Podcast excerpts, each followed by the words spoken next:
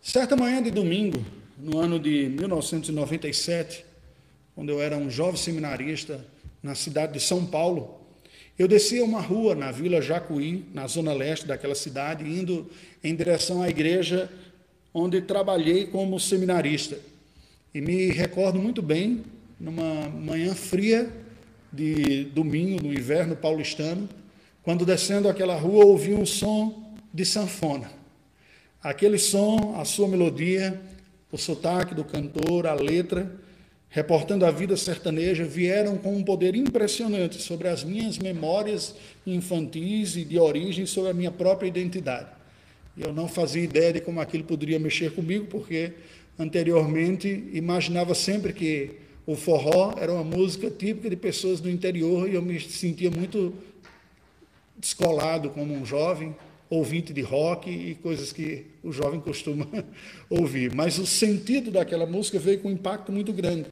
Naquela semana mesmo eu comprei alguns CDs e passei a ouvir forró com um propósito nostálgico para matar a saudade da minha região. Hoje eu tenho ouvido mais cânticos em, linha, em línguas estrangeiras pela poderosa imagem missionária que forma em meu coração, algo que eu tenho uma profunda identificação.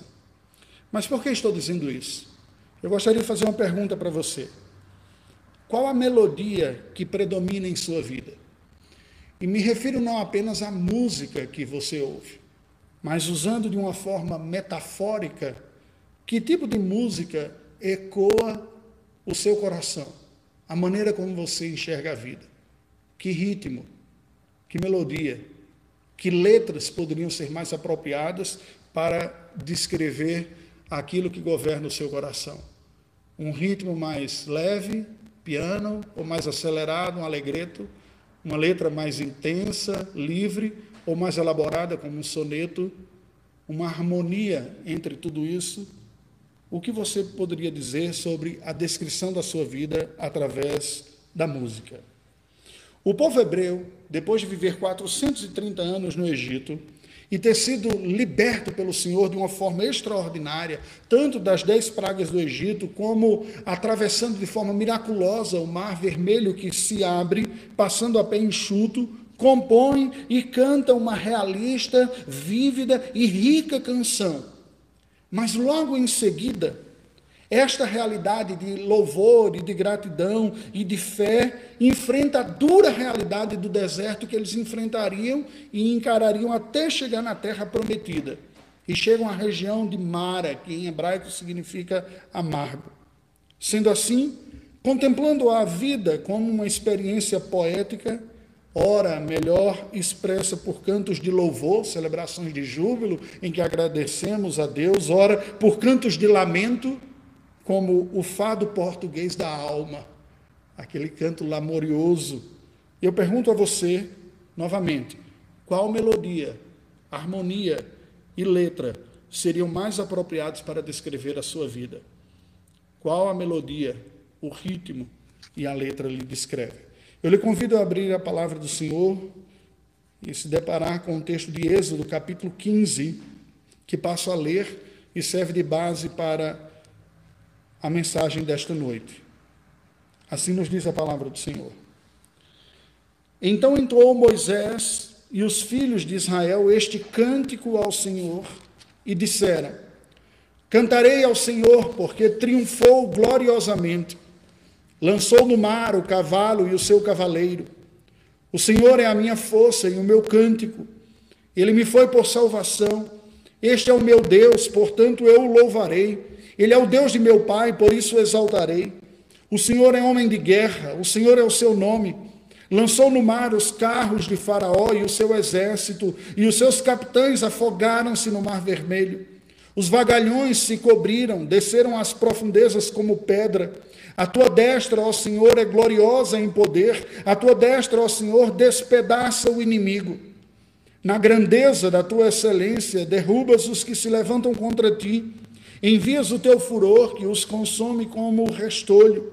Com o resfolgar das tuas narinas, amontoaram-se as águas, as correntes pararam em montão, os vagalhões coalharam-se no coração do mar. O inimigo dizia: perseguirei, alcançarei, repartirei os despojos, a minha alma se fartará deles, arrancarei a minha espada e a minha mão os destruirá. Sopraste com o teu vento e o mar os cobriu, afindaram-se como chumbo em águas impetuosas. Ó oh, Senhor, quem é como tu entre os deuses? Quem é como tu, glorificado em santidade, terrível em feitos gloriosos, que operas maravilhas? Estendeste a destra e a terra os tragou.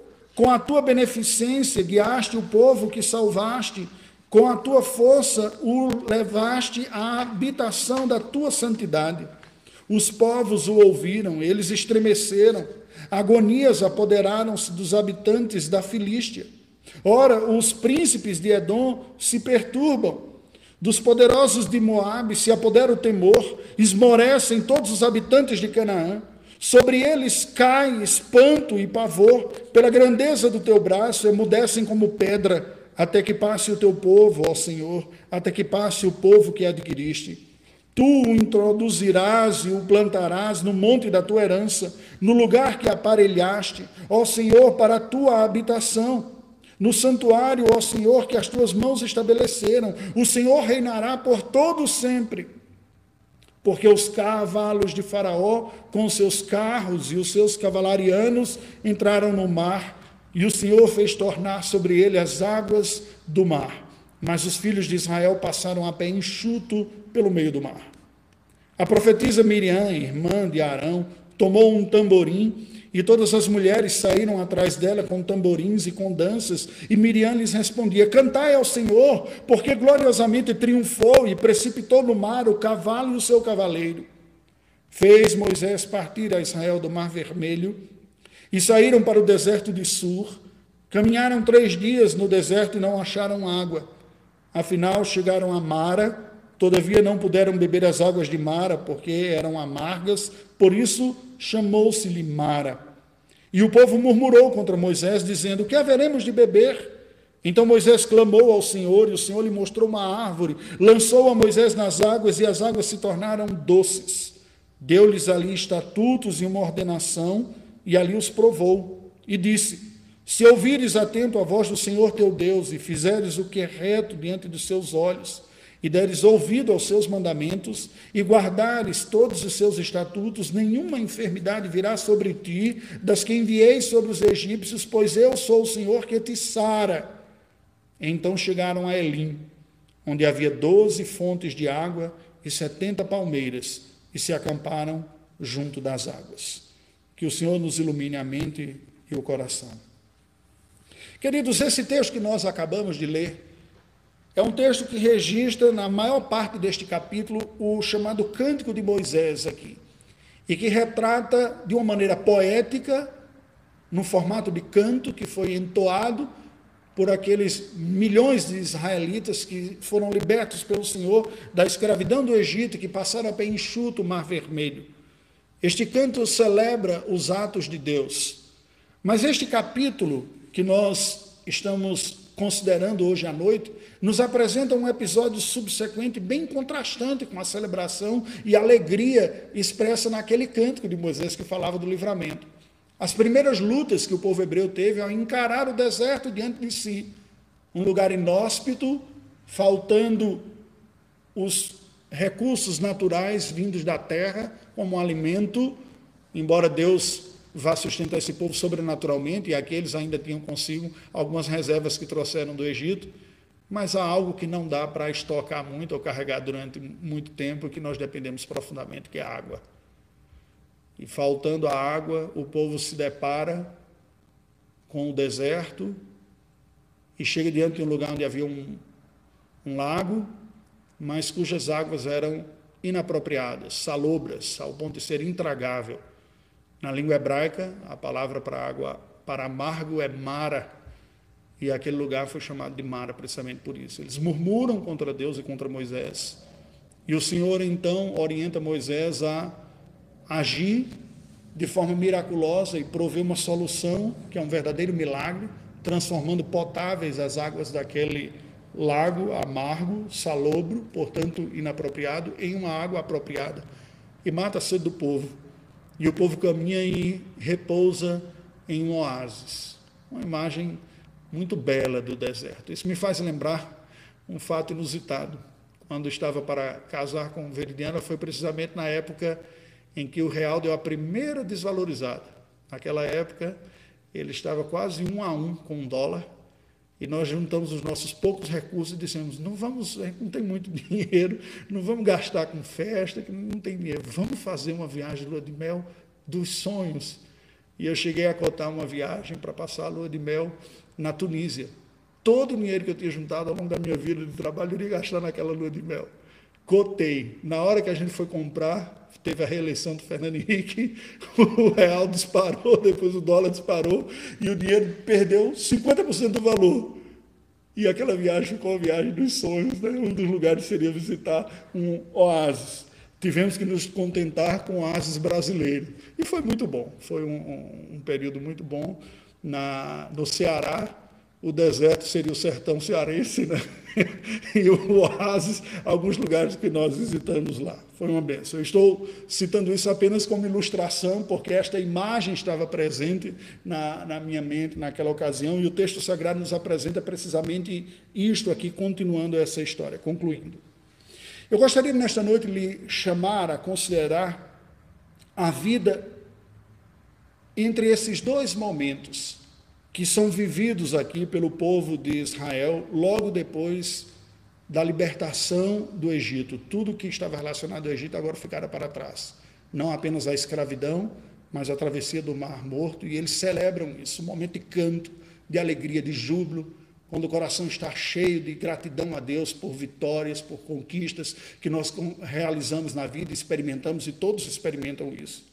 Mas em, depois nós temos um momento profundamente contrastante, um momento de escassez, de privação, de provação, de falta de recursos, que humanamente falando parece que as coisas não vão dar certo. E o lamento vem. E veja que aqui nós temos o canto no início do capítulo e o lamento no fim do capítulo. E sendo assim, eu proponho como tema da reflexão dessa noite, vendo a vida ou vivendo a vida entre cantos e lamentos. Porque, em algum sentido, a nossa vida toda é vivida entre esses dois momentos. Em que altura nós estamos? Em que altura você está?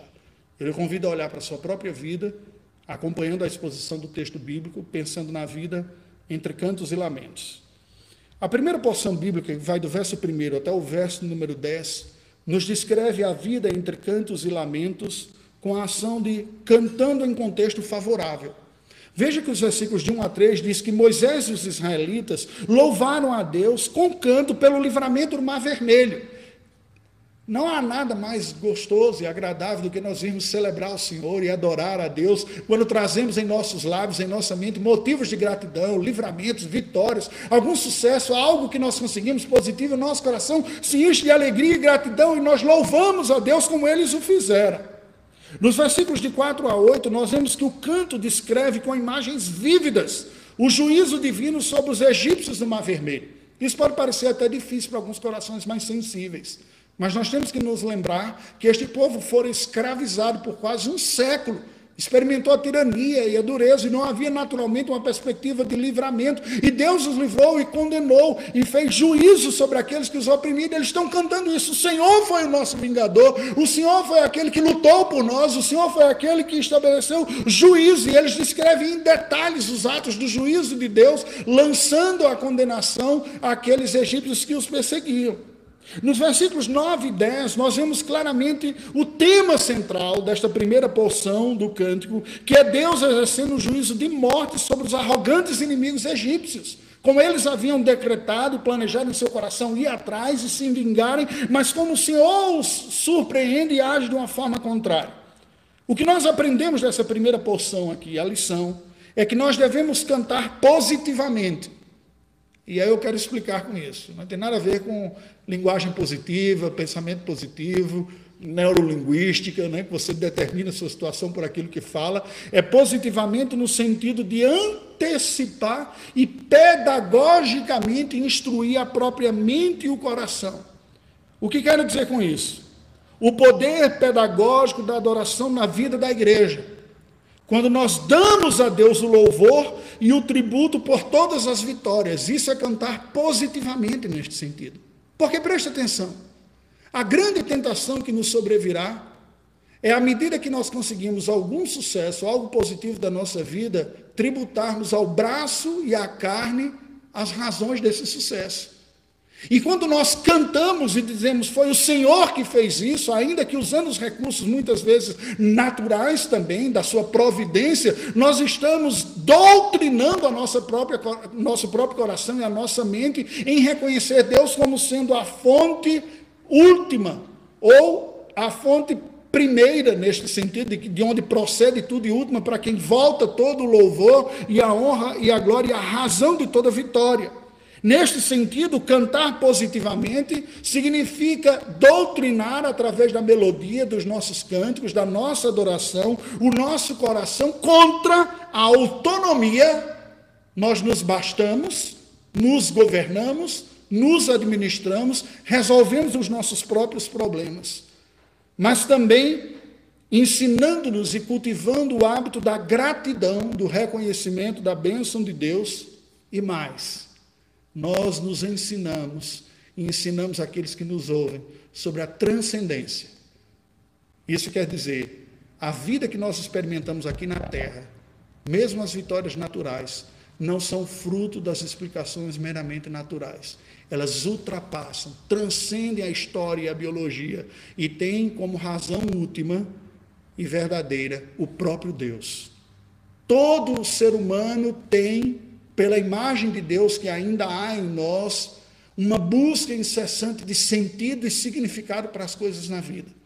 Isso faz com que alguém que, mesmo não crendo num Deus pessoal, como ele se revela na Escritura Sagrada, se vê espantado diante de imagens belas, como a imagem de uma montanha, ou olhando a montanha, contemplando um vale, ou contemplando o mar, seja lá que visão, e sente um êxtase, um sentido mais profundo, e grita simplesmente: gratidão! Gratidão a quem? Não faz nem sentido gritar o substantivo, porque o substantivo gratidão só faz sentido quando há um objeto a quem dirigimos a nossa gratidão. A gratidão é muito melhor expressa como um verbo, agradecer. E nós agradecemos alguém, expressamos a gratidão. Portanto, cantar as vitórias como fruto da mão de Deus é cantar positivamente, doutrinando nossa própria mente e o coração nas verdades que tem Deus como autor e como ator. A segunda porção desse texto, que vai do verso 11 ao verso 19, nos fala sobre a vida entre cantos e lamentos, nos ensinando que nós vivemos esta vida entre cantos e lamentos, louvando a Deus com conteúdo de fé não é simplesmente com aquilo que sentimos, mas com conteúdo. Veja que os versículos de 11 a 13 nos apresenta a exclamação da exclusividade divina na execução do juízo e da salvação. Eles experimentaram uma experiência de livramento profundo e profunda e estão afirmando que foi Deus que simultaneamente livrou o seu povo da morte, da opressão, da condenação, e julgou os opressores ímpios e idólatras e que os tiranizava. Eles estão cantando essas verdades, fazendo uma leitura da história como fruto da ação de Deus. Entre os versículos 14 e 16, nós vemos o reconhecimento de que os povos vizinhos futuros de Israel, a saber, a Filístia, Edom e Moabe, estavam a temer com o relato do Êxodo já começava a correr pelo mundo conhecido. Os atos gloriosos de Deus libertaram o seu povo e eles começaram a temer. Eles, opa, existe um povo que está vindo aí, que tem um Deus muito poderoso a favor deles, que executou uma obra de libertação e de juízo sobre os seus opressores muito grande. Eles estão vindo para cá, estão vindo para essa região. Eles cantam isso. Entre os versículos 16 e 18, nós vemos o anúncio do estabelecimento de Israel em Canaã para o reino eterno de Deus. Ou seja, eles estão cantando agora e louvando a Deus, não apenas olhando para trás, interpretando o que ocorreu como ato da vontade soberana de Deus, mas olhando para frente, contemplando pela fé aonde chegariam, o que ocorreriam como cumprimento da vontade do Senhor. Deus manifestaria o seu reinado entre o seu povo. Está descrito nos versos 17 e 18. E por fim, o versículo 19 nos mostra uma justificativa histórica contextual do episódio do Mar Vermelho para este canto. quando nos diz que porque os cavalos de Faraó, com seus carros e seus cavalarianos, entraram no mar, o Senhor fez tornar sobre eles as águas do mar. Mas os filhos de Israel passaram a pé enxuto pelo meio do mar. É um episódio específico. Nunca mais na história da humanidade há um conhecimento de um ato semelhante. E aí é uma ingenuidade, né? Tem um cântico que ele é muito bom em vários aspectos, mas peca numa frase. Quando diz, se diante de mim não se abrir o mal, Deus vai me fazer andar por sobre as águas. Só teve um que foi Pedro que andou e ainda assim resvalou o pé. Mas o crente maturo estufa o peito e canta como se ele fosse conseguir andar por cima das águas. É a mesma coisa da pessoa olhar e dizer: se Israel atravessou o Mar Vermelho, eu vou atravessar também e abrir. Muito mais do que um ato de fé para reproduzir o fato, o que está descrevendo é como Deus fez de uma forma extraordinária, em um momento específico da história, de libertar um povo da escravidão e levar esse povo para se fazer uma nação. E mostrando para este povo atos, preste atenção, atos que, na mesma magnitude de tamanho, de intensidade, de proporção, não foram experimentados mais. Isso em nada diminui Deus da sua grandiosidade, mas ressalta a sua soberania em administrar a história e o tempo e os seus planos, mostrando que para Deus não há impossíveis. O que, que isso nos ensina? Esta maneira de louvar a Deus com conteúdo de fé, colocando dentro daquilo que é o nosso louvor aquilo que a Bíblia revela sobre Deus mesmo, sobre seu ato e sua vontade, mostra que nós devemos louvar a Deus querigmaticamente. O que significa esta palavra? Querigmaticamente é um advérbio, mas baseado numa palavra grega querigma, que é proclamação. Se é verdade que nós temos que cantar positivamente, a nos doutrinar, é verdade que nós também devemos louvar como um ato de proclamação. O bom canto da igreja, além de ritmo, melodia e letra e harmonia, como toda boa música deve ter, também é um canto proclamatório dos atos de Deus. E ao proclamarmos os atos de Deus, nós devemos, e, e com isso fazemos sempre, ampliar a nossa visão sobre Deus mesmo e os seus atributos para além daquilo que a nossa miopia existencial enxerga. Naturalmente, eu e você enxergamos a Deus como fruto daquilo que aprendemos e no momento conseguimos perceber. Mas quando cantamos verdades de Deus, que não são apenas o que eu estou sentindo no momento, são verdades gloriosas do que Ele fez, nós estamos ampliando a nossa visão, alargando, esticando os limites da percepção ocular da fé para algo maior, porque Deus está sempre além do escopo da nossa capacidade de enxergar quem Ele é e o que Ele faz. Deus é sempre maior e melhor do que percebemos. Isto é louvar querigmaticamente. É a proclamação no louvor. E por fim, nesse texto bíblico, nós chegamos à terceira e última porção, descrita entre os versículos 20 e 27, que nos apresenta a vida entre cantos e lamentos, contrastando a adoração com o lamento. um contraste forte apresentado aqui. Nos versículos 20 e 21, nós vemos Miriam, irmã de Moisés e Arão, juntamente com outras mulheres, louvando a Deus com tamborins pelo livramento vívido que experimentou. Louvando Deus, nos livrou, que coisa maravilhosa, como é bom louvar quando a gente experimenta algo bom na nossa vida, né? Mas os versículos de 22 a 24 nos mostram que após três dias no deserto, sem água, eles chegam ao lago que foi batizado de Mara, porque as suas águas eram amargas e não prestavam para beber e, portanto, descedentá-los, uma necessidade básica fundamental. E o povo, que três dias antes estava louvando com tamborim, falando que Deus fez e tudo mais, agora murmura, reclama ou vida, ou céus, ou azar, como aquele personagem do desenho, né? Irmãos, eu confesso que isso está presente em mim muito mais do que eu gostaria de admitir. E muitas vezes não me vejo muito diferente deste povo. Mas e você? Quando a vida muda o cenário, quando sai da circunstância boa para a situação difícil, quando riscos e ameaças aparecem diante de você e lhe gritam, ah! mostra sua face sombria. Como você reage? O texto sagrado nos apresenta nos versículos 25 e 26 que, a despeito dessa postura do povo, Deus provê miraculosamente água potável ao seu povo de Israel. Mas o exorta. Porque murmuração sempre é pecado. E ainda que sejamos pecadores, não podemos nos esconder atrás desse título e dizer, sou um pecador mesmo, a gente reclama mesmo. É sempre ofensivo a Deus e nos faz sempre mal. Porque pare para perceber. O que a murmuração faz é exatamente o efeito contrário de tudo aquilo que a gente falou sobre os cânticos nos pontos anteriores.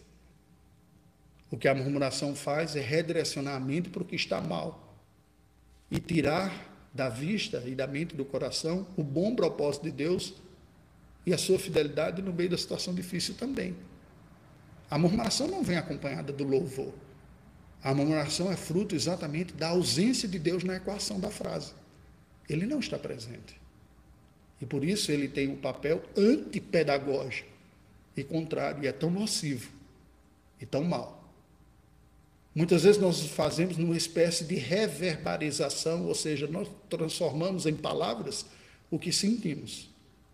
E da mesma forma como louvor não deve ser simplesmente uma expressão do que eu sinto, mas uma expressão de quem Deus é, eu tenho que tomar cuidado com o meu lamento. Porque lamentar não é errado. A Bíblia diz que há tempo de riso e, tempo de choro. Há tempo de alegria e tempo de, de pranto também. Há tempo de lamentar também. Mas lamentar não significa murmurar. Lamentar é saber chorar no colo de quem consola. Lamentar, biblicamente e piedosamente falado, é saber derramar as lágrimas no colo daquele que as enxuga. Murmurar é negar a existência do Consolador, é praguejar. Murmurar é o ceticismo e a incredulidade na prática, nas palavras. O que esse texto está nos ensinando, e o versículo 27 conclui este capítulo, mostrando que os hebreus chegaram a Elim, um oásis no meio do deserto, e os oásis são os que possibilitam os povos nômades que cruzam os desertos poderem cruzar grandes regiões, eles sabem quais são os pontos em que encontrarão descanso, sombra e água fresca. Nos ensina o seguinte, preste atenção que essa lição é importante que nós devemos redimir o paradoxo da vida. E aí eu explico. Aqui, Israel está vivendo entre o deserto e o oásis. Como a vida é, sempre vivida entre um ponto e outro. Na nossa vida, nós estamos sempre em algum ponto entre o deserto, a escassez dos recursos naturais da boa condição, e o oásis, o lugar onde tudo isso se manifesta pleno e suficiente. Algumas pessoas podem experimentar agudos contrastes, indo de um ponto extremo ao outro extremo. Em alguns momentos da vida nós podemos experimentar transições entre um e outro, ou um ponto e outro, mas toda a nossa vida é sempre vivida entre o deserto e o oásis. E como nós devemos nos portar nesta vida que é vivida entre o deserto e o oásis, metaforicamente falando? Nós devemos viver pela fé na palavra. Certa vez eu ouvi um documentário, assisti um documentário, em que um religioso falava sobre esses textos esses registros históricos, bíblicos, como sendo uma leitura sacramental da história. Eu confesso que eu prefiro um outro termo. Eu prefiro uma leitura redimida da história e deixar sacramento para sacramento. o que se quer dizer é o seguinte: é quando nós voltamos os nossos olhos para a nossa história, olhamos para trás e enxergamos não apenas os fatos que os nossos olhos viram e a nossa experiência de vida experimentou, mas as interpretamos, interpretamos a nossa vida com o olhar da fé. Com o olhar que me diz, apesar de eu não ter visto ou percebido o Senhor esteve comigo.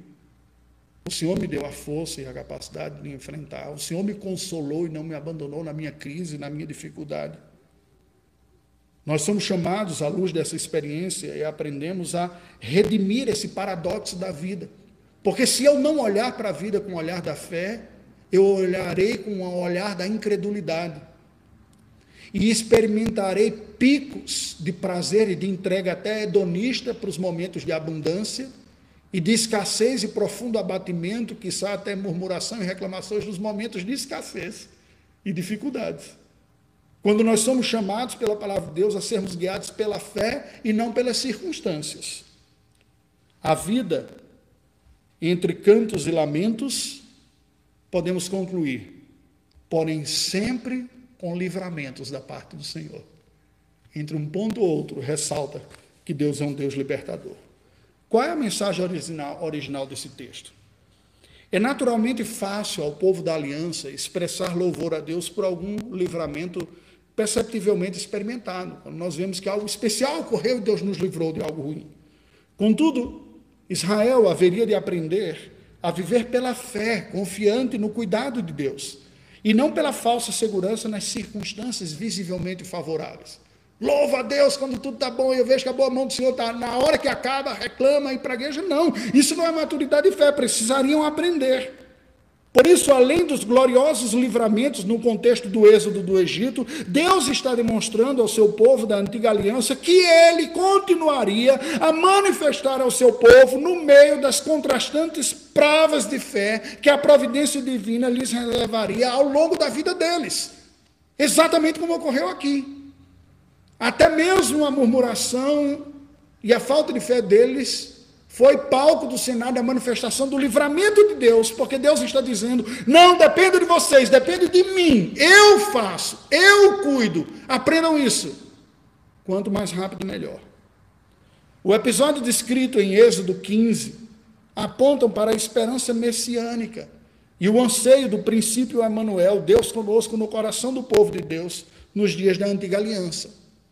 Entre os versículos 17 e 18, nós vemos esta esperança sendo projetada a terra prometida, expressa através das seguintes palavras, começando a se referir ao povo israelita. Preste atenção, versículos 17 e 18 diz: Tu o introduzirás, falando sobre Israel, e o plantarás no monte da tua herança, o monte Sião, Jerusalém, no lugar que aparelhaste, ó Senhor, para a tua habitação, no santuário, ó Senhor, que as tuas mãos estabeleceram, o Senhor reinará por todo sempre.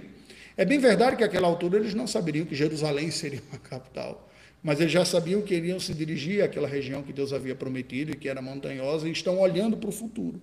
Esse anseio da habitação divina no meio do seu povo a expectativa com o santuário divino, a tua habitação no santuário, a profecia sobre o reinado divino, o Senhor reinará para todo o sempre, e o anúncio dessa eternidade, deste reinado de Deus entre o seu povo, desta governança, presta atenção, só encontrariam a plena realização em Cristo Jesus.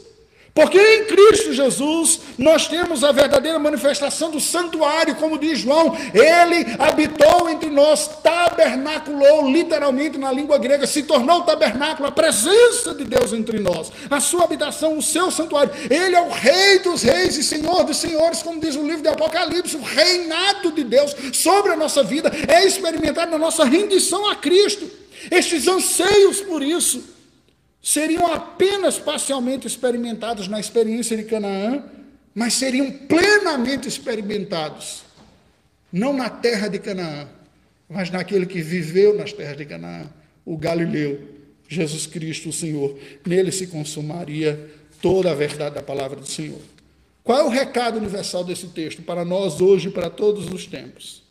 A preservação da igreja visível de Deus sobre a terra é uma realidade resultante tão somente da livre, misericordiosa, eficaz, soberana e poderosa graça divina. Através do testemunho percebido da salvação já realizada por Deus, na execução do ministério terreno encarnado na pessoa do seu Filho Jesus Cristo, assim como no testemunho percebido dos livramentos que nós temos experimentado em nossa própria história no cumprimento do ministério glorificado atual do mesmo Cristo, nosso Redentor. Quando olhamos para o passado que ele fez no seu ministério terreno, mas olhamos pelo que ele continua fazendo. Ele está à direita de Deus Pai intercedendo por nós. Nós continuamos a experimentar o seu cuidado. olhando no passado, na obra da cruz. Naquele momento, eles estavam olhando para o futuro, porque Cristo viria ainda, havia apenas a esperança do que Deus realizaria em Canaã, mas tudo isso se cumpre em Cristo. Na realização histórica em Cristo e na experiência biográfica da graça de Deus, nós vemos o cumprimento dessa boa vontade do Senhor. E nós somos animados a perseverar crescentemente confiantes em Deus, como nosso Pai Celestial pelo ministério fiel da Sua palavra, aplicada em nosso coração pelo Espírito Santo. Ministério esse que é a principal fonte da graça divina, a preservar e conduzir em fé a igreja de Deus em meio às constantes ameaças. Ameaças externas, como essa pandemia que a gente está vivendo, guerras, conflitos, explorações, injustiças, como comentávamos antes de chegar aqui, né? falta de justiça que tem em nosso país, ou injustiças mesmo cometidas, são ameaças externas, mas ameaças internas, dentro de nós, cobiças, tentações, inveja, desejo de ser re reconhecido como melhor que o outro, o mal que está dentro de nós e o mal que está fora de nós. Como é que nós combatemos isso? Pela fé na graça de Deus, na sua bondade. É ela que é suficiente. E é a fé na palavra que nos livrará destes males nos livrará da apostasia e da incredulidade. Portanto, nós podemos concluir que a vida entre contos e lamentos proverá pela graça de Deus sempre livramentos. Deus é gracioso e perdoa. O verdadeiro louvor, como nós vimos expresso aqui um cântico, aquele que nós experimentamos e podemos experimentar em nossa vida, é fruto da graça divina.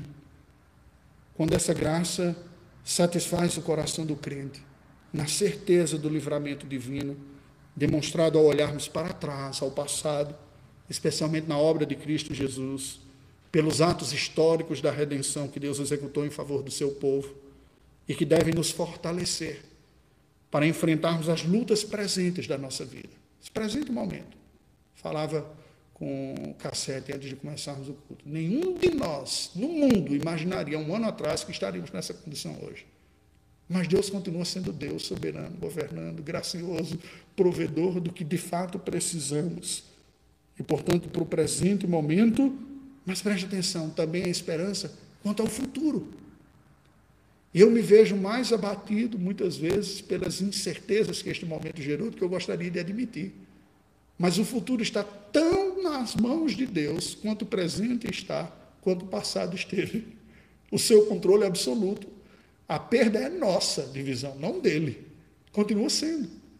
Nós precisamos dizer isso para nós e o que nos faz lembrar disso é a verdadeira pregação da palavra de Deus. Porque tão somente pela graça divina, nós, o seu povo da aliança, seremos livres da condenação dos pecados que a nossa miséria merece entre elas a incredulidade, a desconfiança, a murmuração.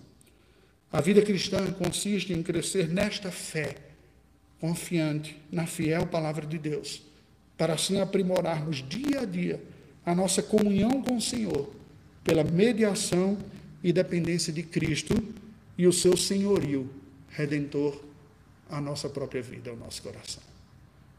Curva a sua cabeça, vamos orar ao Senhor. Deus bendito, olha para nós nesta noite, tem misericórdia de nós, olha, estes somos nós.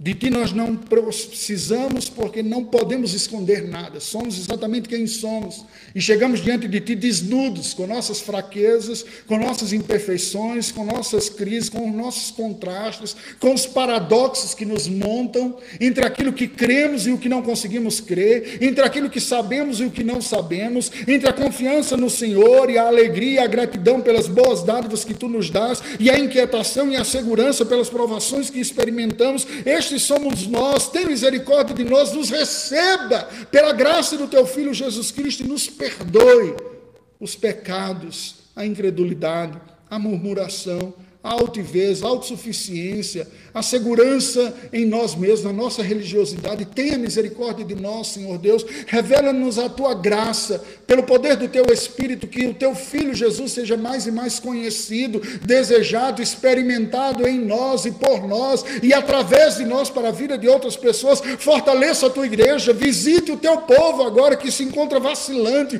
em dúvida, com medo, com dificuldade. A Deus lhes fortaleça a fé, lhes ajude a se voltar voltarem de si mesmo e das naturais seguranças para ti em confiança. Ajuda-nos como igreja a sermos porta-voz da palavra do Evangelho neste presente momento, levando consolo, esperança e fé, amor àqueles que necessitam, assim como nós também necessitamos e temos experimentado pela tua graça e pelo teu amor.